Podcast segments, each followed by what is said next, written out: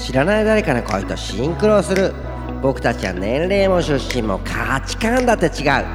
ただ共通して言えるのは今同じ時間を生きていること。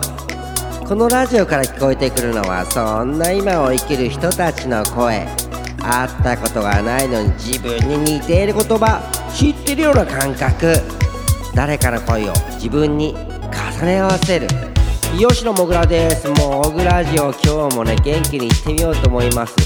モグボイス本当ありがたいことにたくさんの方から届いております。えー、全て採用してますね今のところ。あなたの声も届けてください。では今日も行ってみましょう。モグラジオスイッチオン。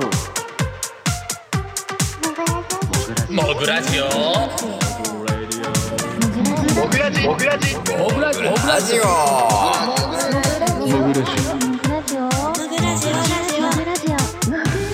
えー6月16日水曜日吉野もぐらのモグラジオ。え前回からちょっと変わったんですね。僕ね10日に1回自分会議っていうのやっててねあの毎回ね自分のことちょっとずつ訂正していくんですよ。であの気づかれないぐらいのアップデートとかダウンダウンとかもあるんですけどやめることとか増やすこと、えー今回大きな変わったことがあったんですけど、まあ、気づいた方いるんでしょうか。まあそれはあえて言いません。そそこまでの吉野もぐら吉野もぐらファンみたいな吉野もぐらマニアみたいなのもいないかもしれないしまあいいんですけどあのとにかくいいんです。あの例えばさ地球上から人類が滅亡してさあの誰も他にいないかもしれないけど一生懸命ラジオでいや応答せよ応答せよって話してるような感じでいいんです。その中で見つけてくれた人あのありがとう。その人あなたのために喋ってます。えー歌うたいとか僕は歌も歌うんですけど歌うたいもラジオパーソナリティもそうですよ。マイクがあってマイクに向かって歌ってるんじゃないんです。マイクに向かってなんて歌ったことないよ。マイクに向かって喋ったことなんてないよ。歌も言葉もあなたに向かって歌ってあなたに向かって喋ってるんですよ。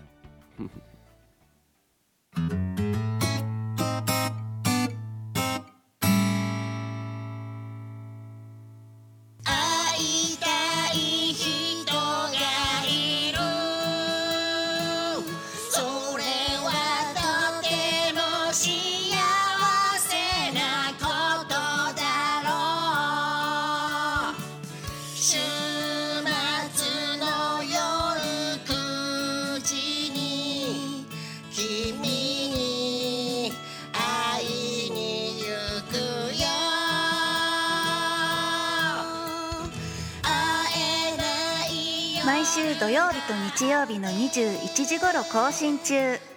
週末の夜のともにくじラジオ。週末の夜9時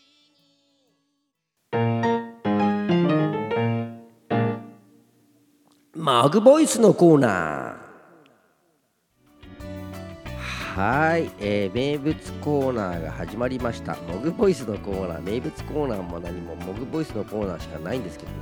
あとおやすみモグボイスっていうのもあったんですがこれはまああのモグラジオがちょっと変わったよって言ったら気づいた人は分かると思う。もうもうおやすみモグボイスっていうのはちょっとなくなるかもしれない。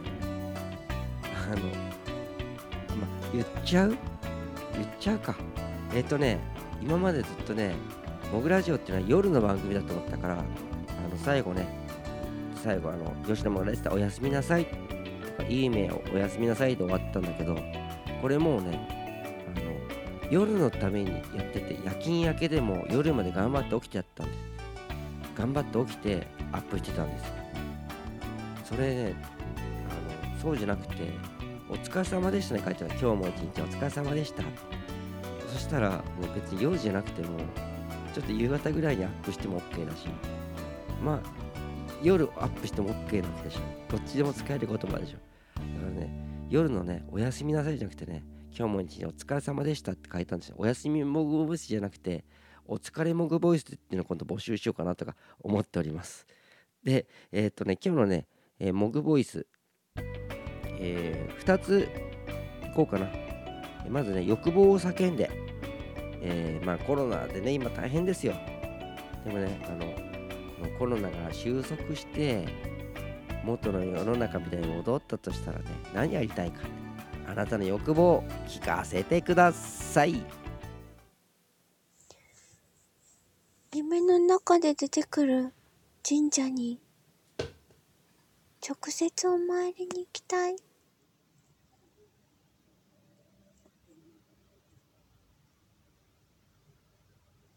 何かもっとわかりそうな気がして。毎日不思議な夢ばかり。ありがとうございます、えー、モグボイスを届けてくれたのは高橋直子さんでした。夢の中に出てくる神社に直接お参りに行きたい。皆様どうですか？僕ね夢の中でしか会えない人います。ちっちゃい頃からずっと続きものの夢もあります。夢ってあの寝て眠ってる時見る夢ね。あとうん夢見てすごいいいとこまでたどり着いてその続きが見たい夢とかもあります。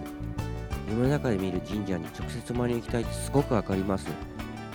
あのこは実在するのかわからないけども。え例えば直接って言ってるってことは夢の世界と現実の世界こっちが現実で夢は夢だって思ってるの？ってことかな。うんどっちが本当の世界なんだとか思ったりとか。あのおっぱい太郎って分かります？わかんない。そうですよね。わかんないですよね。このラジオでちょくちょくあのゲストで電話で出演したこともあるんですけど、まあ、そこまでのヘビーリスナーいないです。吉山村前にはいないです。分かってます分かってます。そんな僕は人気ないんで。でもねあのねあのおっぱい太郎っていうやつがいてそいつとはルームシェアして一緒に暮らしてたことあったりヒッチハイクでいろんなとこ旅したりしたこともあるんですけどおっぱい太郎が大学であの心理学とかね夢とかの研究してたんですよね。で夢日記を書くな夢日記を書くと現実と夢が分かんなくなるでも分かんなくなっても幸せだったらいいじゃないと思った。夢の中が幸せだったらずっと眠っててもいいんじゃないとかね。どダメですかね。眠ってるより起きてる現実がいい。でもさすっげえさ本その人のその人次第でしょ。例えばその人が幸せだったらずっと眠ってて夢の中でめちゃめちゃ幸せだったらいいんじゃないのかなとか思ったりしたこともあるんですけどね。でもやっぱり、えー眠ってる時の夢じゃなく目覚めて起きてる時の夢を叶えるために立ち上がらなきゃダメなのかなとかね。どうなんでしょう？どうなんでしょう？皆様コメントください。えではね次のメッセージを読ませていただきたいと思います、えー次はねこの欲望を叫んでじゃなくて、えーあなたの健康の秘訣を教えてください。ありますか僕の健康の秘訣はねあの特にないんですけどね。僕はあの健康なんですよね。そう健康ですっていうやつに限って病気とかなったりするかもしれない知れないんですけども、え頑張って歌い続けて喋り続けていきたいと思っておりますあなたの健康の秘訣を教えてくださいモグボイス聞いてみましょなおのすけたくさん気をつけてることがあります。まず朝起きたら歯磨き。ご飯も食べなずい。歯磨き。なんでかっていうと、お尻よりも汚い。なので、朝のチューとかは、もってのほかじゃ。なのです。うなるほど。朝の歯磨きね。直之助さんからでしたね、えー高橋直子さんと声似てますね。それはあのまああのここでは言わずにおきましょう。えー、お尻よりも汚いとだから朝の歯磨き。それねよくね僕も老人ホームで働いてるんでねあのそういうこととか習ったりするんですけど朝は口腔ケアしましょうとかね。朝のチューは持ってんのかな。でも朝チューしたくないですか？そんなことない。どう？それも人それぞれというかパートナーがいるとかね。そうね。あの朝のお口の中は細菌がいっぱいなんですってね。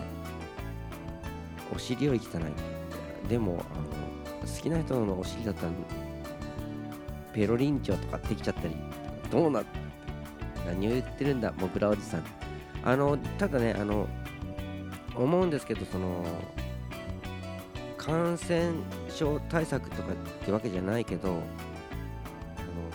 見えないものがね菌とか増えたりもするから朝う。がいを一発するとか何もせずにご飯を食べるとかじゃなくてね、えー歯磨きじゃなくてもあのマウスウォッシュっていうブクブクペースなんかこう薬みたいなのあったりするじゃないああいうのとか一発するとかでもいいかもしれないし、うん、ただその菌に対してあの滅菌とかねあの殺菌とかばっかりしちゃ体が抵抗力が弱っちゃうかもしれないけど。もともとは歯磨き粉とかない時代原始時代とか生きてたわけだからね。ただその頃は平均寿命も短かったしね。歯磨きとかするようになってから平均寿命伸びたのもあるかもしれないしね。あるんですけどあのただその見えないものとの戦い今コロナウイルスもそうですけどそれはねあのしっかりとねそれぞれやっていくのがいいかなと思います。手を洗うとか清潔にするとかね大切だなと思います。で健康の秘訣朝のチューね持ってのほかチューしししたいよね。どうどうなんですか？チューする相手いなかったりして。ねどうなんでしょうね。吉田もがピーポちゃんがねパパーチュッとかねしてくれるんですけどチュッって音だけなんですよね。あのくっつかないチュー。寂しい それでは今日も皆様ありがとうございました。それでは今日も皆様一日お疲れ様でした。吉野もぐらです。でした。みんなの笑顔が大好きです。最後なんかちょっとおかしくなっちゃったバイバイ。